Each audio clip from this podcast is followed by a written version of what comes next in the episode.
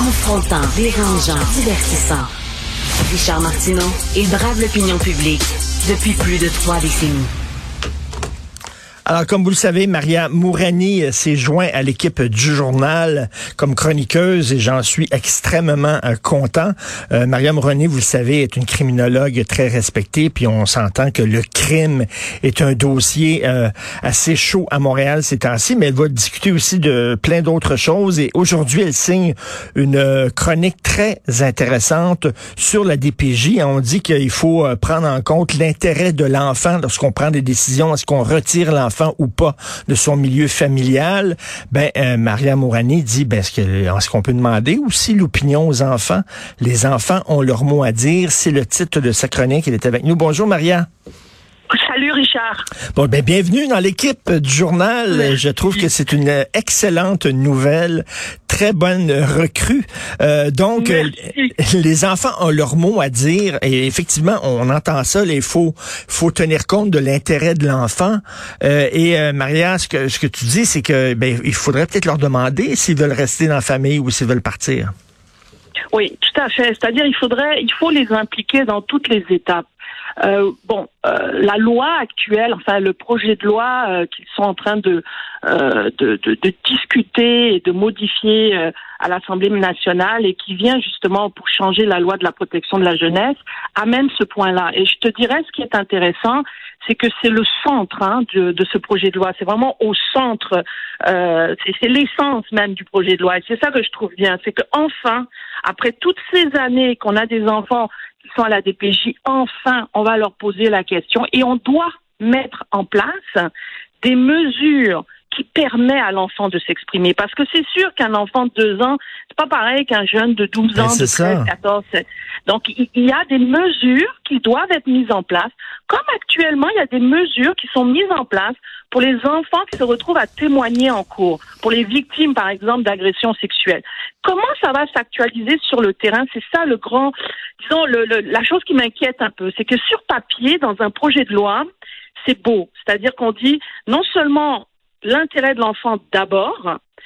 Deuxièmement, vous devez mettre les mesures en place pour que cet enfant puisse exprimer ses besoins. Vous devez lui offrir des services, et, ça c'est important parce que moi je te dirais, j'avais des jeunes filles qui étaient en DPJ à cause qu'elles étaient sous le contrôle d'un proxénète. Déjà l'enfant vit une injustice totale d'être enfermé alors qu'il est victime. Hmm. Pour eux, là, les filles, là, elles sont là, elles me disent, Ouais, mais là, là, lui, là, il mène la belle vie dehors, pendant que moi, je suis là, enfermée à devoir écrire des réflexions comme si j'étais moi-même une criminelle. Donc, déjà, ces enfants-là vivent une injustice. Mais en plus de ça, pour avoir les services d'un psychologue, ça prenait des mois. Moi, j'avais des filles, ça faisait six mois qu'elle était à DPJ, puis il y avait pas, elle n'avait pas encore vu le psychologue une fois. Donc, hmm. il y, y a plein de, il y a plein de détails dans l'actualisation de la loi, moi qui, qui que, que, je me dis comment ils vont faire, c'est quoi, c'est quoi les balises qu'ils vont mettre en place d'abord hmm. pour évaluer l'intérêt de l'enfant? Parce que ça là, c'est pas une c'est pas une petite affaire. Oui, tu peux hmm. parler à un enfant puis il, il va te dire qu'est-ce qu'il qu'est-ce qu'il veut, il veut être avec maman et puis il veut la voir plus souvent, etc. Mais comment toi en tant qu'institution tu balises l'évaluation. Exactement, parce que là, c'est bien beau de dire ça, faut prendre en compte l'intérêt de l'enfant, puis il faut demander à l'enfant euh, qu'est-ce qu'il en pense lui, mais bon, c'est plus complexe que ça, c'est-à-dire que à partir de quel âge on dit euh, soudainement on prend en considération son avis, ou alors là, il est trop jeune, on ne prend pas en considération. Demander aussi à ses parents, à l'enfant de choisir, veux-tu rester, veux-tu partir, c'est peut-être le mettre dans une position aussi qui est extrêmement douloureuse aussi, là. On demande à l'enfant de faire un choix, c'est pas facile, ça. Ben, moi, je te dirais, euh, tu as tout à fait raison. D'une part, c'est pas facile, mais dans, je veux, je veux pas dire de chiffres, mais moi, la majorité des jeunes que j'ai pu rencontrer, ils veulent toujours être avec leurs parents. Ils veulent toujours. Alors, un enfant, il, va te dire qu'il veut aller avec ses parents. Alors, c'est là que moi, je me dis, il faut faire le dosage de mmh. ce que l'intérêt de mmh. l'enfant. Il y a l'opinion de l'enfant, il y a hmm. la situation, donc euh, tu dois adresser la situation. Est-ce que c'est un parent, par exemple, parce qu'il y a, il y a beaucoup de parents qui sont, euh, disons, qui euh, euh, ont des difficultés, mais de manière temporaire. Moi, moi j'ai pas mal de parents comme ça qui m'interpellent euh, dans ma pratique, qui eux sont, euh, disons, à un moment donné dans leur vie, il y a eu une dépression, il y a eu un divorce, il y a eu un moment, euh, une mmh. perte de job. Tu sais, il y a eu un moment où ils étaient plus là, ils étaient trop centrés sur eux-mêmes et il y a eu de la négligence. Mmh. Alors, la DPJ rentre dans le dossier, euh, à ce moment-là, c'est sûr qu'ils vont essayer de placer l'enfant euh, le plus possible dans une autre famille, la grand-mère, le grand-père, euh, la sœur, etc. S'ils peuvent pas, ils vont aller mettre, ils vont aller choisir une famille d'accueil, etc. Mais entre le moment où ils ont fait leur évaluation, puis six mois se sont écoulés, la personne s'est stabilisée.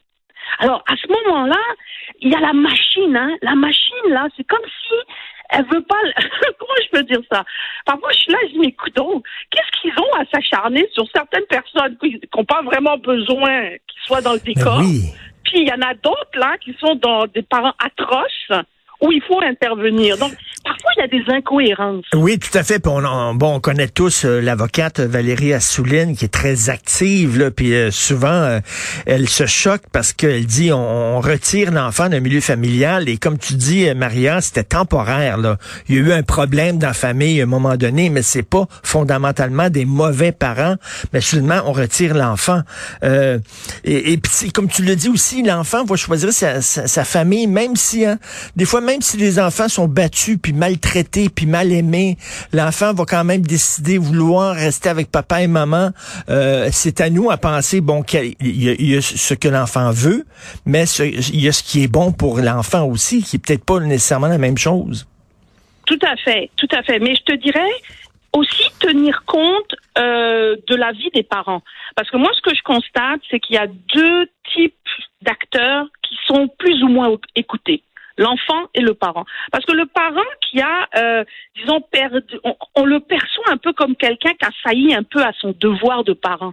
Donc, il, il, est, il, est pas, parfois, il n'est pas très considéré.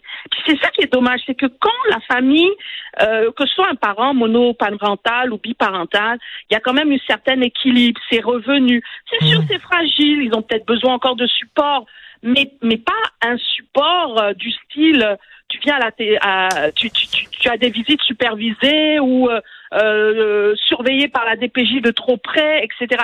C'est-à-dire que il faut il faut pouvoir faire cet équilibre-là, mais que la machine puisse s'adapter au fur et à mesure de l'évolution. Et ça, c'est dur, parce que mmh. les évaluations qu'ils font au temps zéro quand ils rencontrent la personne le jour 1, et l'évaluation qu'ils vont faire après un an, ils ont peut-être vu la personne trois fois ou quatre fois. La mère, le père, euh, ils sont venus le, visiter une fois par mois. Comment tu peux évaluer quelqu'un une fois par mois mmh, Ça, c'est mmh. sans compter, c'est sans compter les, les, personnes qui travaillent autour du parent, c'est-à-dire peut-être le parent il a un psy, euh, il a peut-être un psychiatre, il a peut-être un criminologue qui travaille avec lui, etc. Donc qui, qui l'aide à cheminer dans ses, disons dans ses dans ses limites euh, pour pouvoir l'aider à, à, améliorer sa relation parent-enfant, mais travailler avec eux. Alors là, D'abord, il y a le, le, fameux secret professionnel que moi je suis tenu, hein, et puis euh, et tous mes collègues aussi. Mmh. Donc euh, nous, ça nous met des barrières pour pouvoir parler avec la DPJ. Si le parent il est méfiant envers la DPJ, il va pas accepter que je parle à la DPJ, puis je le comprends. Il va pas accepter. Donc ça aussi c'est un problème. Mmh. Euh, il faut faire l'équilibre entre le secret professionnel et la nécessité de l'intérêt pour l'enfant d'avoir l'information pour qu'il soit bien évalué parce que au bout du compte, faut pas qu'un enfant soit à la DPJ. Hum. Faut pas. C'est la hum, pire hum. des choses pour un enfant C'est en dernier recours, vraiment en dernier recours. Et là, on utilise ça trop souvent et pas comme euh, opinion de dernier, euh, comme euh, option de dernier recours. Tu sais, moi, je me suis séparé de la mère de mes filles. mes filles avaient 3 et 6 ans. évidemment, mon ex voulait la, la, garde, je voulais la garde, etc. Bon, puis à un moment donné, on s'est dit, ben, ils ont 3 et 6 ans, on va leur demander, on va demander à nos ben filles, tu sais, il faut faut, faut, penser aux enfants, pas rien que penser à nous, euh, notre mm. intérêt à nous. bon, on, s'est assis, puis on a parlé aux enfants, puis on a réglé ça. Mais, mais en fait, ce que tu poses des questions, tu n'as pas vraiment de solution, bien sûr, mais ce que tu dis, c'est que c'est bien beau dire il faut penser à l'intérêt de l'enfant, mais concrètement, comment ça va être balisé, ça? C'est ça la question que C'est tu ça. D'une part, il y a ça, il y a le fait de le concrétiser, mais l'autre élément que moi je trouve qui est très manquant dans ce dans ce projet de loi, c'est l'imputabilité de la DPJ. Mmh. C'est que oui, ils ont créé, ils vont créer un poste de directeur national qui réunit tous les directeurs régionaux et puis qui regarde qu'est-ce qui va pas bien, et puis on va l'améliorer. euh, ce directeur à enquête. Mais c'est comme si je te disais euh, la police qui fait le- qui fait l'enquête sur la police. Ok, Euh, oui, c'est bien. Ok, j'ai aucun problème avec ça. Mais il faut un organe Oui. externe qui va vraiment mettre ses deux mettre ses deux mains dans dans les Hmm. dossiers et puis dire bon là là il y a vraiment un gros problème. Les fait. enfants ne peuvent pas attendre. Un organisme, Donc, un organisme indépendant, puis ça prend plus de transparence aussi. hein. Ça, ça fait longtemps qu'on le dit. Il y a un fait. manque flagrant de transparence. Donc, euh, j'encourage les gens à lire ta chronique DPJ, les enfants ont leur mot à dire de la nouvelle recrue du journal, Maria Mourani. Merci, Maria. Merci, merci. Salut.